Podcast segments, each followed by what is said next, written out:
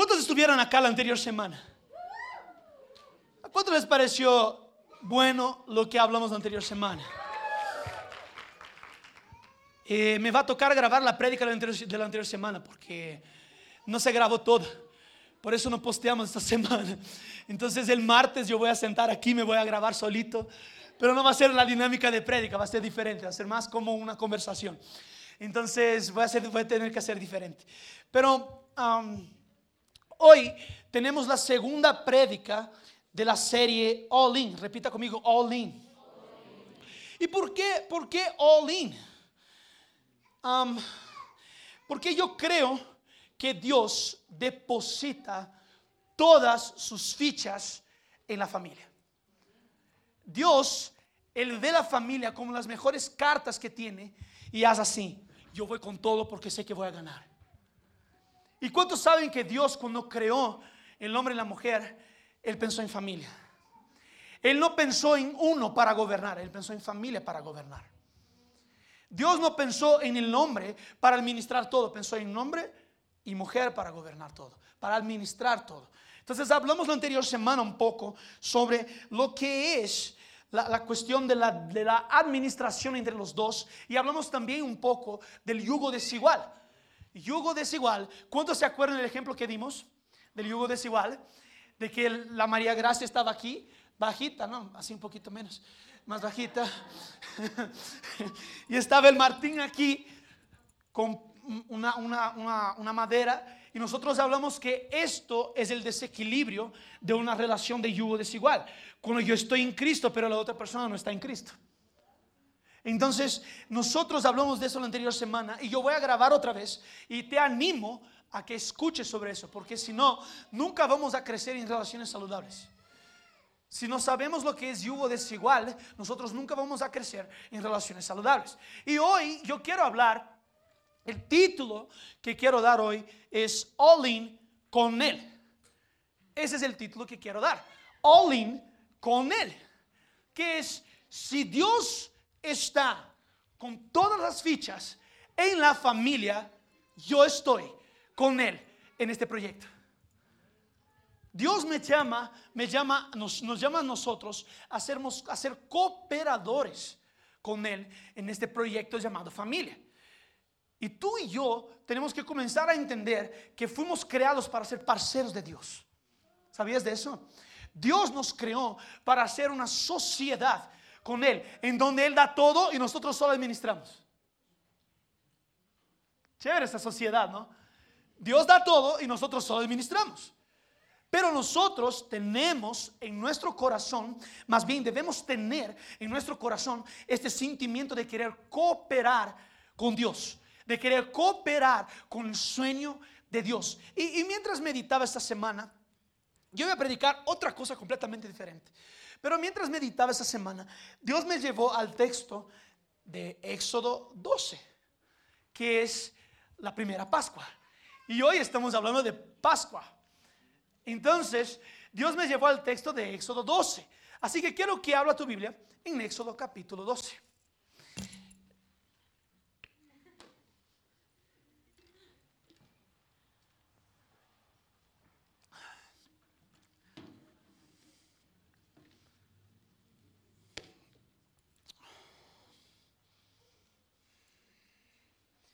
Éxodo capítulo 12. Estamos todos abiertos. Nosotros valoramos la palabra de Dios, ¿sí o no? Sí. Amén. Ok. Éxodo capítulo 12. Quiero leer del versículo 1 al versículo 13. Así dice. Habló Jehová a Moisés y a Aarón en la tierra de Egipto diciendo, este mes os será principio de los meses.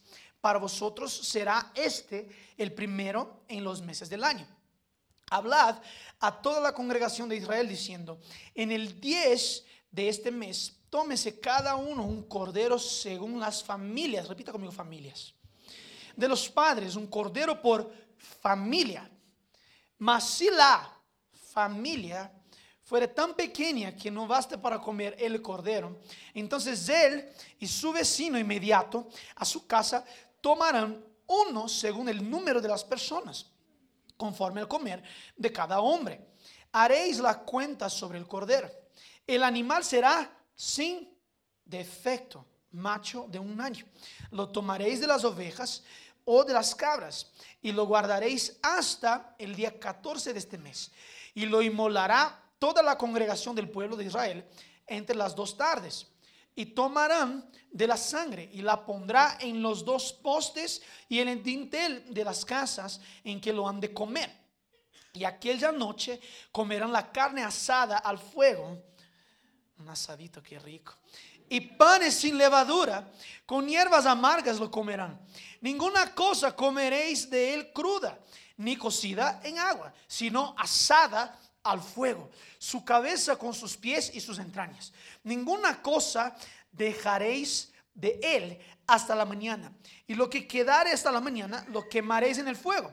Y lo comeréis así, ceñidos vuestros lomos, vuestro calzado y vuestros pies, en vuestros pies, perdón, y vuestro bordón en vuestra mano. Y lo comeréis apresuradamente. Es la Pascua de Jehová. Pues yo pasaré aquella noche por la tierra de Egipto y heriré a todo primogénito en la tierra de Egipto, así de los hombres como de las bestias. Y ejecutaré mis juicios en todos los dioses de Egipto, yo Jehová. Ah, y la sangre os será por señal en las casas donde vosotros estéis. Y veré la sangre y pasaré de vosotros. Y no habrá en vosotros plaga de mortandad cuando hiera la tierra de Egipto estamos leyendo la Biblia bastante, ¿no? Es bueno, es bueno conocer la palabra de Dios. Ahora, eh, no sé por qué, de dónde viene la tradición que no se puede comer carne en la Pascua. El propio Dios está mandando a hacer un asado. El propio Dios está diciendo en la Pascua van a comer un cordero, van a comer un asado, hay que asar la carne, hay que hacer una parrillada buena. Y yo como brasilero traigo una picaña que rica. Pero mira, a lo que voy es, Mira, nosotros creamos tradiciones muchas veces que la Biblia no nos dice. Nosotros creamos paradigmas, eh, eh, eh, costumbres, comportamientos que la Biblia no soporta eso.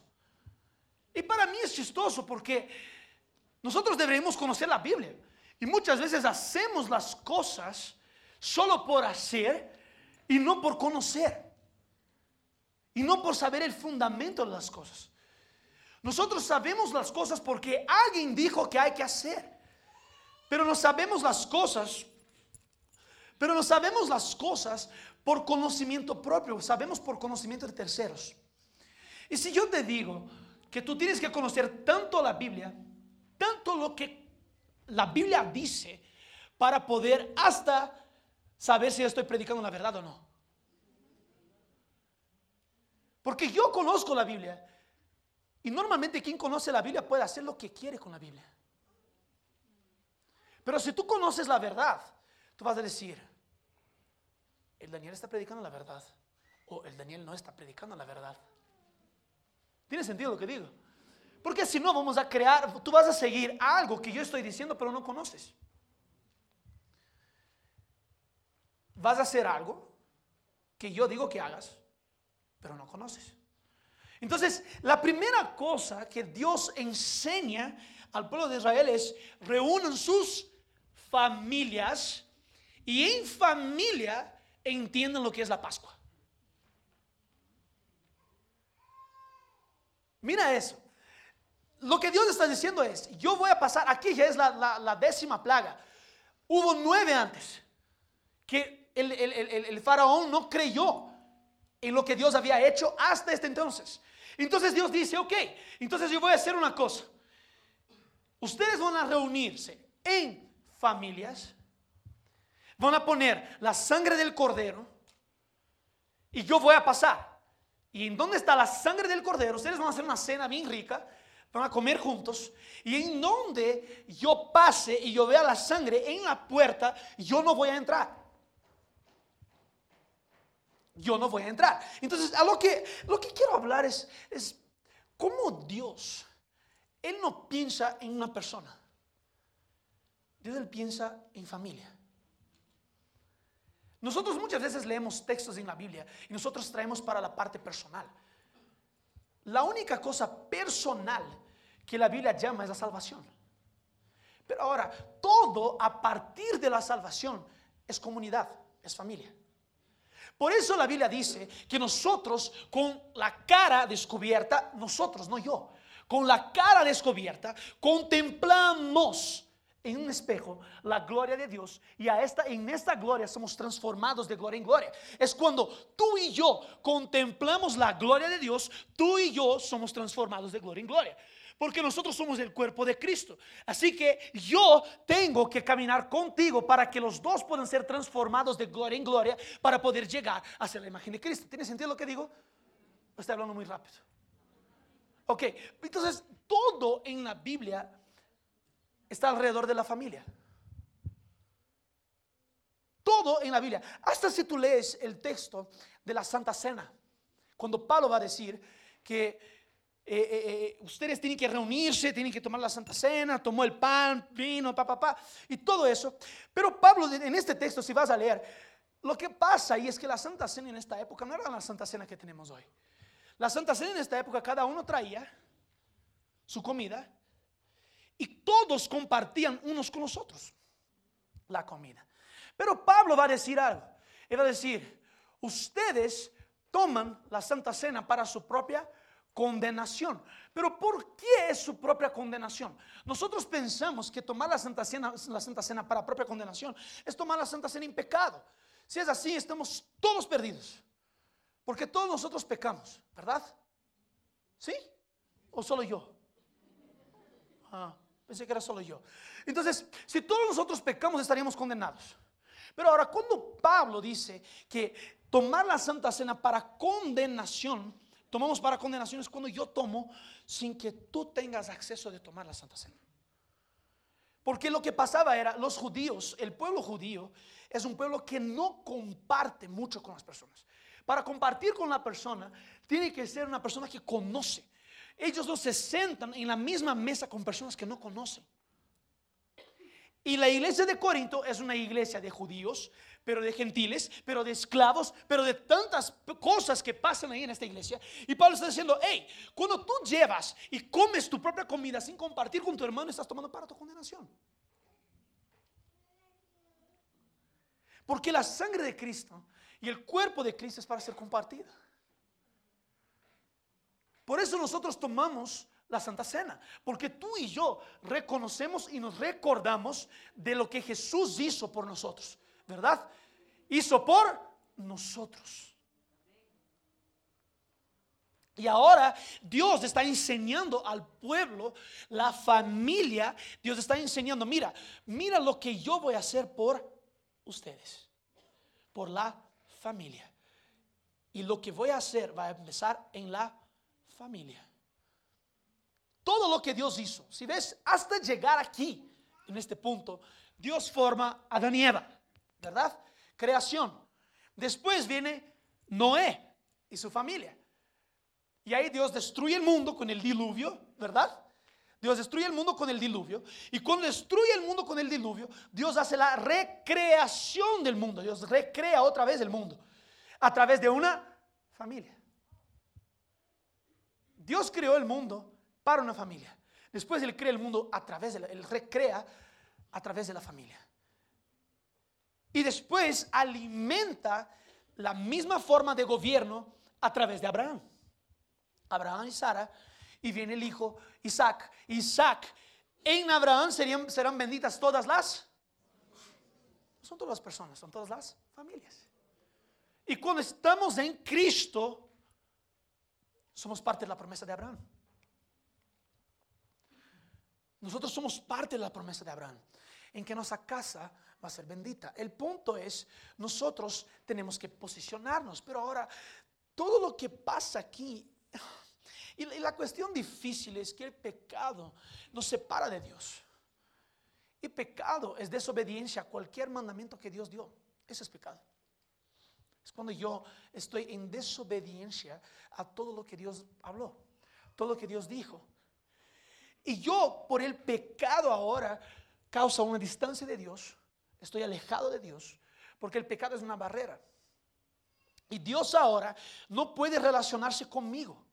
Yo, la verdad, que fui creado para una relación con Él. ¿Cuántos estaban aquí la anterior semana que yo hablé, con, de eso? Yo, la verdad, que fui creado para una relación con Dios.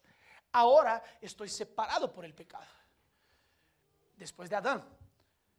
Pero ahora el propio Dios es tan chistoso porque eh, eh, yo soy el tipo de persona que insisto bastante en una relación. Insisto mucho, demasiado. Pero ahora, llega una hora que yo voy a insistir, voy a insistir, voy a insistir. Pero si no quieres, chao. Ay, Daniel, que... Sí, vulnerable, vulnerabilidad. Pero ahora, Dios siempre va a insistir. Y yo tengo que ser como Él, ¿verdad? Estamos creciendo todos en eso, ¿verdad? Ahora, Dios siempre va a insistir. Tanto que la relación del Dios con el hombre no partió del hombre para Dios, sino de Dios para el hombre. Dios siempre insistió en tener una relación con el ser humano, porque es su criatura. La María Ángel habló sobre ser hechura de Dios, somos hechura de Dios, fuimos hechos por Dios. Y nosotros ahora, por el pecado estamos separados, pero en Cristo ahora hay la reconciliación. El pueblo de Israel estaba separado de Dios porque se olvidó. Se olvidó de Dios, se olvidó. Mira una cosa, es tan lindo porque José llega a gobernar el Egipto.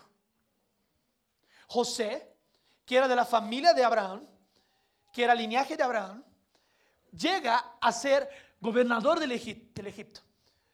Entonces todo de una familia ahora, las personas de la familia comienzan a ser posicionadas en lugares de influencia.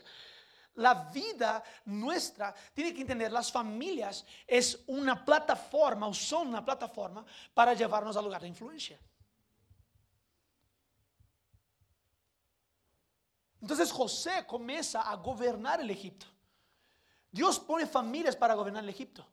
José, aún siendo el segundo, él podía llegar y tomar un orden y el faraón iba a recalcar su orden iba a afirmar su orden. Entonces, a lo que voy es, el pueblo ahora crece, el pueblo del Egipto, el pueblo de Israel también crece, se olvida de su Dios, el pueblo de Egipto se olvida de José, y ahora el pueblo de Egipto, el pueblo de Israel, perdón, está esclavo en Egipto, está esclavo bajo Faraón.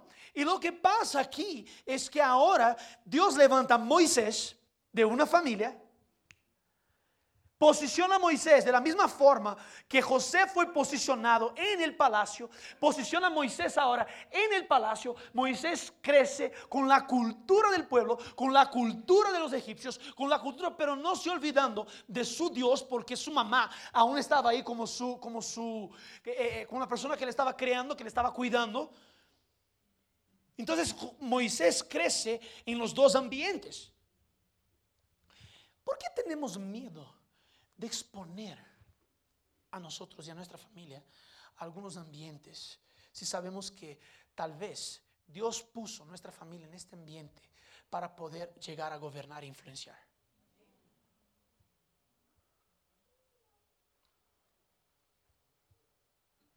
El ambiente no te puede influenciar. Si eres influenciado por el ambiente, tal vez, tal vez es porque no entendiste la influencia que tiene sobre el ambiente. Tal vez. Pero ahora, Moisés ahora es levantado. Moisés es levantado y ahora él tiene un encuentro con Dios. La vida de Moisés, como ya he hablado, son tres partes de 40 años. Los primeros 40 años Moisés está en Egipto. Y ahí pasa todo que Moisés ve una pelea entre un egipcio y, judíos y él mata al egipcio y se va, se huye del Egipto. Egipto. Y ahora tiene un encuentro con Dios en donde Dios dice, ok, tú fuiste creado en el palacio y ahora te voy a levantar para liberar el pueblo que está sufriendo. Escuché el clamor de mi pueblo y ahora tú vas a liberar. Y Moisés va con su familia, con su esposa, a liberar el pueblo. Y cuando llega, el, faraón no quiere liberar.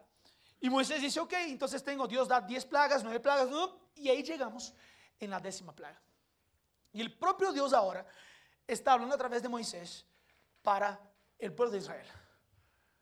Quiero entender, quiero primero decir el poder que nosotros tenemos a la voz que nosotros tenemos, el poder como familia, como familia de profetizar sobre nuestros hijos.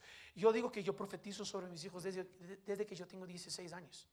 No tengo hijos, pero yo profetizo sobre ellos desde que yo tengo 16 años.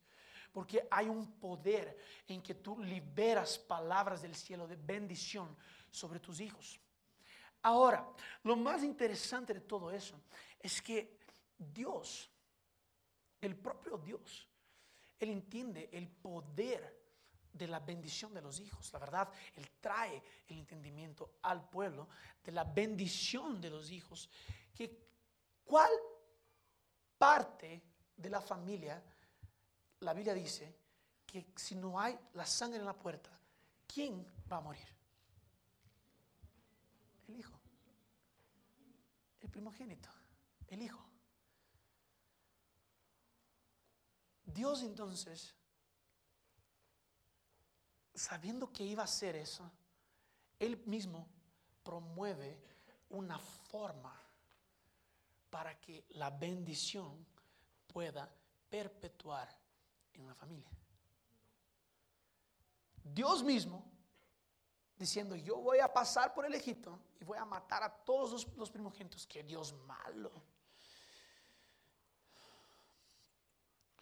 Yo prefiero pensar que nosotros fuimos malos por el pecado y que nosotros nos distanciamos. Y el pecado generó la ira de Dios. ¿Y qué es la ira de Dios, Daniel? La ira de Dios es vivir sin su presencia. La ira de Dios es no tener acceso a su presencia. Es esto que es la ira de Dios. Y cuando no estamos, no tenemos acceso a la presencia de Dios, estamos muertos. Chistoso, porque cuando no tenemos acceso a la presencia de Dios, estamos muertos. Pero cuando tenemos acceso a la presencia de Dios, también morimos.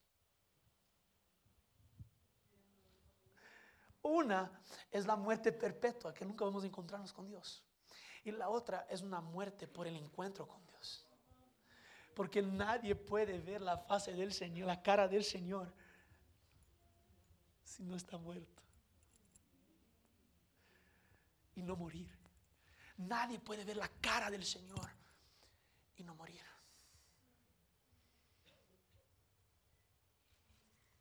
Entonces, eh, ¿tiene sentido lo que voy a decir hasta ahorita?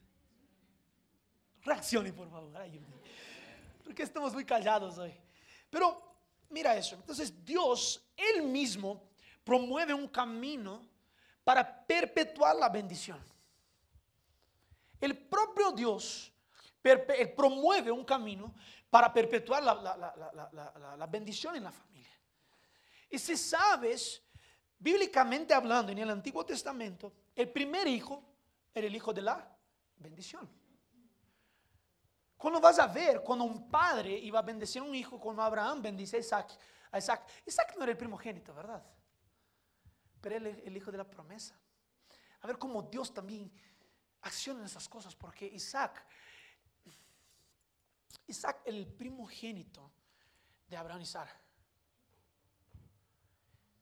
del matrimonio correcto. Pero para crear un camino, Sara dice, no, no, no, aquí no va a funcionar nada. Más bien coge esta aquí. Toma. Y con ella intenta un primogénito. Pero la promesa no era para Abraham y Agar. La promesa era para Abraham y Sara. Por eso la bendición estaba sobre Isaac. La promesa no estaba sobre Ismael. Dios extiende la promesa a Ismael después. Pero la bendición y la promesa estaba sobre Isaac. Y Abraham le pone la mano derecha, que es la mano de la bendición, y le bendice a Isaac. Después Isaac le, extiende la mano a Jacob, que le engañó a su hermano, ¿verdad? Extiende la mano y le bendice a Jacob. Después Jacob bendice, y así pasa. La bendición va para el primer hijo, pero ahora Jesús es el unigénito. Y después se volvió el primogénito entre muchos. ¿Verdad? Jesús es el unigénito. Juan 3:16. Después Jesús se vuelve el primogénito entre muchos. Pero ahora mira eso. Para la liberación de Isaac, para que Isaac no vaya a la muerte, era el primogénito. Dios envió un cordero para salvación. Para la, liberación del pueblo, Dios no solo envió un cordero, pero también dice, para la liberación de un pueblo, yo tengo que sacrificar el primogénito. Por eso que en Jesús, el propio Dios dice, para la liberación de todo un pueblo, yo tengo que liberar, sacrificar un primogénito un cordero primogénito que sea sin mancha, sin arruga, sin problema, sin nada, sin defecto. Por eso Jesús es el primogénito entre muchos. Porque Dios tuvo que sacrificarle a Jesús para que tú y yo, que somos hijos ahora, bajo la bendición del primogénito, pudiéramos ser liberados. Ahora, a lo que voy es, ya no existe voy a mejorar. Ya no es tan más fuerte la bendición del primogénito. Porque ahora la bendición a través del primogénito está sobre todos. Por eso es que es tan importante. Y por eso Dios enseña a las familias a decir, mira, ustedes van a poner la sangre ahí y en donde yo pase, no va a haber muerte. La sangre de Jesús o la sangre del Cordero detiene la ira de Dios sobre nosotros. ¿Sabías de eso? La sangre de Jesús detiene la ira de Dios en contra de nosotros, porque la Biblia dice que Jesús fue víctima de la ira de Dios. Por eso la Biblia dice que Jesús fue vaciado de su sangre. La sangre de él ya no estaba ahí, por eso Dios pudo entrar y matarle. Porque la sangre ahora... déjame romper unas cosas, por favor. La muerte de Jesús no fue una muerte política. La muerte de Jesús no fue una muerte partidaria. La muerte de Jesús fue algo que al Padre agradó hacerlo. La Biblia dice que al Padre agradó, le agradó al Padre moler a Jesús por nuestros pecados. Jesús se entrega no por nosotros, Jesús se entrega al Padre por nosotros. Jesús nos entregó, porque nosotros tenemos que corregir muchas cosas que hablamos, porque la Biblia dice que Jesús hizo un sacrificio agradable a Dios. Jesús se entregó al Padre por nosotros como ofrenda suave. Y nosotros muchas veces pensamos o no pensamos, y, somos tan, pensamos que Jesús se entregó por nosotros o a nosotros. No. Él se entregó al Padre para rescatarnos. Y Jesús fue el precio que Dios exigió para que tú y yo pudiéramos tener vida en abundancia. Por eso que la, la muerte no tuvo poder sobre él.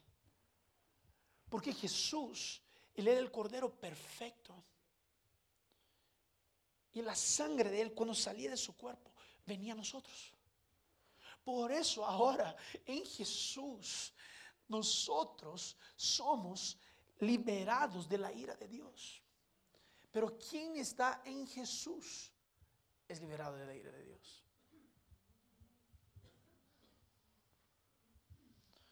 Y ahora en Jesús somos liberados de la ira de Dios. Somos, tenemos paz con Dios a través de Jesús, es lo que Pablo dice. Tenemos paz con Dios, estamos sentados en lugares celestiales. Ahora, ¿y si yo te digo que la sangre no vino, según Éxodo 12, que la sangre no vino, no vino solamente para todos que están aquí. Y si yo te digo que la sangre es específicamente para la familia. Porque Dios manda el pueblo a reunirse en familia. Y ahora la protección no viene solo para esto aquí, pero viene principalmente para tu hogar. Viene principalmente sobre tus hijos, sobre tu hombre como sacerdote del hogar, sobre tu mujer como ayudante, ayudadora, perdón, del hogar. Y si yo digo que la bendición de Dios detuvo, la sangre de Cristo, perdón, detuvo la ira de Dios en contra de la familia. Porque ahora tenemos que estar pautados en un lugar correcto. Por eso Dios manda reunir en la familia. Y Dios pone, dice, esto será estatuto perpetuo, porque la Pascua les va a recordar de la liberación que yo hice. La Pascua les va a recordar de todo lo que yo hice para que ustedes puedan salir de Egipto y construir una nación. Y construir una nación que va a ser de ejemplo para todos los pueblos. Y construir una nación. Ahora, mira una cosa. Todo lo que trae separación no viene de Dios. Todo lo que trae separación no viene de Dios. Vemos nuestra sociedad hoy. Hay un grupo tal, un grupo tal, un grupo tal, un grupo tal. Y cada uno luchando por sus derechos. Eso no es de Dios. Porque eso es separación, es exclusión. Mientras yo pienso en mi derecho, no estoy pensando en el tuyo. Eso es exclusión. Y todo lo que trae separación no viene de Dios. Porque todo lo que trae separación es fruto de pecado. Todo lo que trae separación es fruto del pecado. Porque la idea de Dios es... Por eso, si tú ves alguna cosa en tu familia que está produciendo separación, entienda, no es de Dios. Entienda, no es de Dios. Porque todo lo que es de Dios, ajunta, une. Por eso, ¿qué es la iglesia? Es un ajuntamiento. No es separación. Es un ajuntamiento. Por eso estamos aquí en esta mañana. Ahora, mira eso. Dios hace a propósito la cuestión de la, de la, de la sangre en la familia. Protege ahora toda la familia. ¿Por qué pensamos muchas veces como familia o en nuestra casa, o hombres y mujeres, eh, por qué pensamos que nosotros ahora estamos bajo una maldición si la sangre de Jesús o la sangre del Cordero ya trajo protección? Ahora, el punto es, si está pasando algo en tu hogar, tal vez sea falta de enseñanza o de la sangre de Jesús, de la, de la, enseñanza de la importancia de la sangre de Cristo sobre tu familia. Ay, Daniel, quiere decir que nos vamos a pasar. No, no digo eso. Yo digo que si pasas por algo, pero la gente está atrapada en este algo, tal vez la gente no entienda el poder que está en la sangre de Cristo, que ya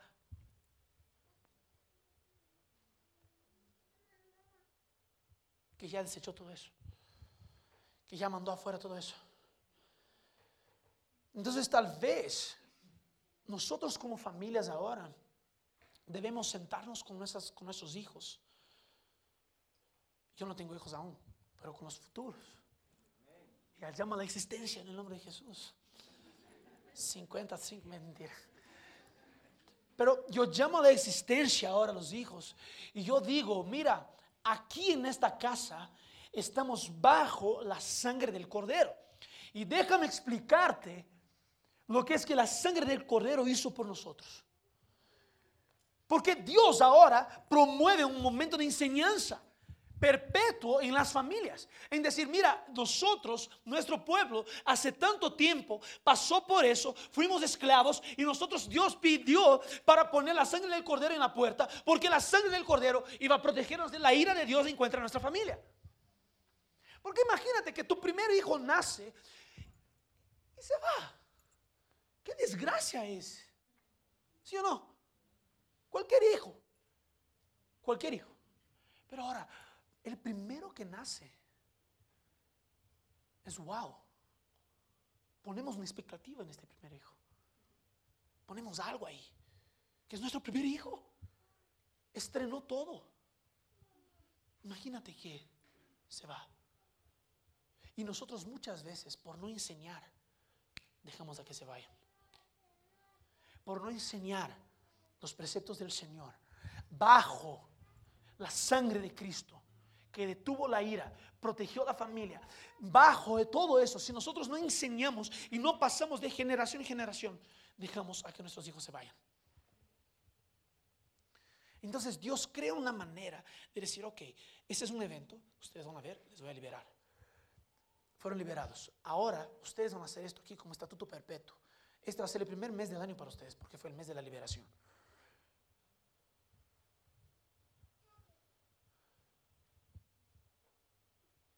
Y ahora ustedes van a pasar eso de generación en generación. Van a contar qué fue que Dios hizo en el pasado. Porque la fe siempre va a estar ahí. Si Dios, si nosotros comenzamos a alimentar en nuestra casa, en nuestra familia, con nuestros hijos y traer el significado de lo que es la sangre de Cristo, nosotros vamos a entender que Cristo ya resucitó y que ahora nuestra familia bajo la sangre de Él está reinando con Él. ¿Tiene sentido lo que digo? Yo no quiero demorarme mucho, ya hablé bastante. Pero algo que yo ayer, mientras oraba, por lo que... Tiene sentido todo. No, no, no tengo puntos hoy, no tengo puntos. Voy a terminar aquí. Pero algo que yo quiero, yo quiero hacer, y yo quiero animarles, la verdad. Porque ayer Dios puso en mi corazón nosotros hacemos santas cenas aquí entre nosotros. Entre nosotros hacemos y, recordamos el cuerpo de Cristo, el sacrificio de Cristo, la resurrección de Cristo. Recordamos la sangre de Cristo que fue, que fue, eh, eh, eh, que, se, que se, esparcida por nosotros. acordamos el cuerpo de Cristo, que hoy somos parte de este cuerpo. Ahora, yo te quiero animar a algo. Aunque tengas bebés, no importa. Pero te quiero animar a algo. A que hoy, en la tarde, yo diría a las 5 de la tarde, puedas sentarte con tu familia y tomar la Santa Cena juntos. Tú con tu familia en tu hogar. Porque tú vas a traer un recuerdo y vas a enseñar no solo a tus hijos, vas a enseñar a ti, a tu esposa, a tu esposo va a haber una enseñanza en donde nosotros entendemos que nuestra familia está protegida por la sangre de Cristo. Por eso Jesús dice, hagan eso todas las veces que lo tomen. Hagan acuerdo. La, la Santa Cena es un recuerdo de lo que Dios, lo que Jesús hizo por nosotros. La sangre de Jesús que nos purificó de todo el pecado. Y el cuerpo de Cristo que fue molido por nuestros pecados. Fue traspasado por nuestros pecados, molido por nuestras iniquidades. Entonces, yo te quiero animar hoy a las 5 de la tarde. Nosotros como iglesia hagamos eso en nuestro hogar, con nuestras familias. Y podamos traer en nuestra casa, sellar nuestra casa con la sangre de Cristo, con la sangre del Cordero. Así como Dios dijo, las familias, familias se reúnan. Y si tú eres una familia tal vez que tiene ahí que viven cerca de tu papá y tu mamá, se reúnan también y hagan eso.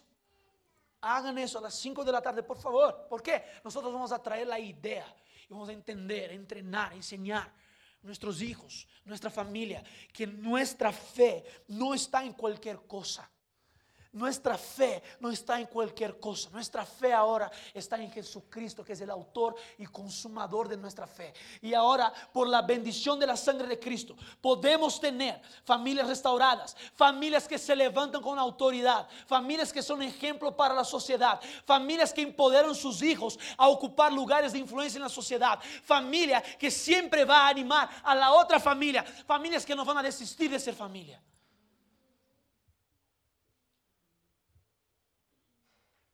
Hay un interés en el corazón de Dios. Hay un interés en el corazón de Dios. Y Dios, a través de su interés, ya ve tu familia como una familia restaurada. Aunque tú no la veas, Dios ya ve. Dios ya ve. Amén. Podemos pararnos.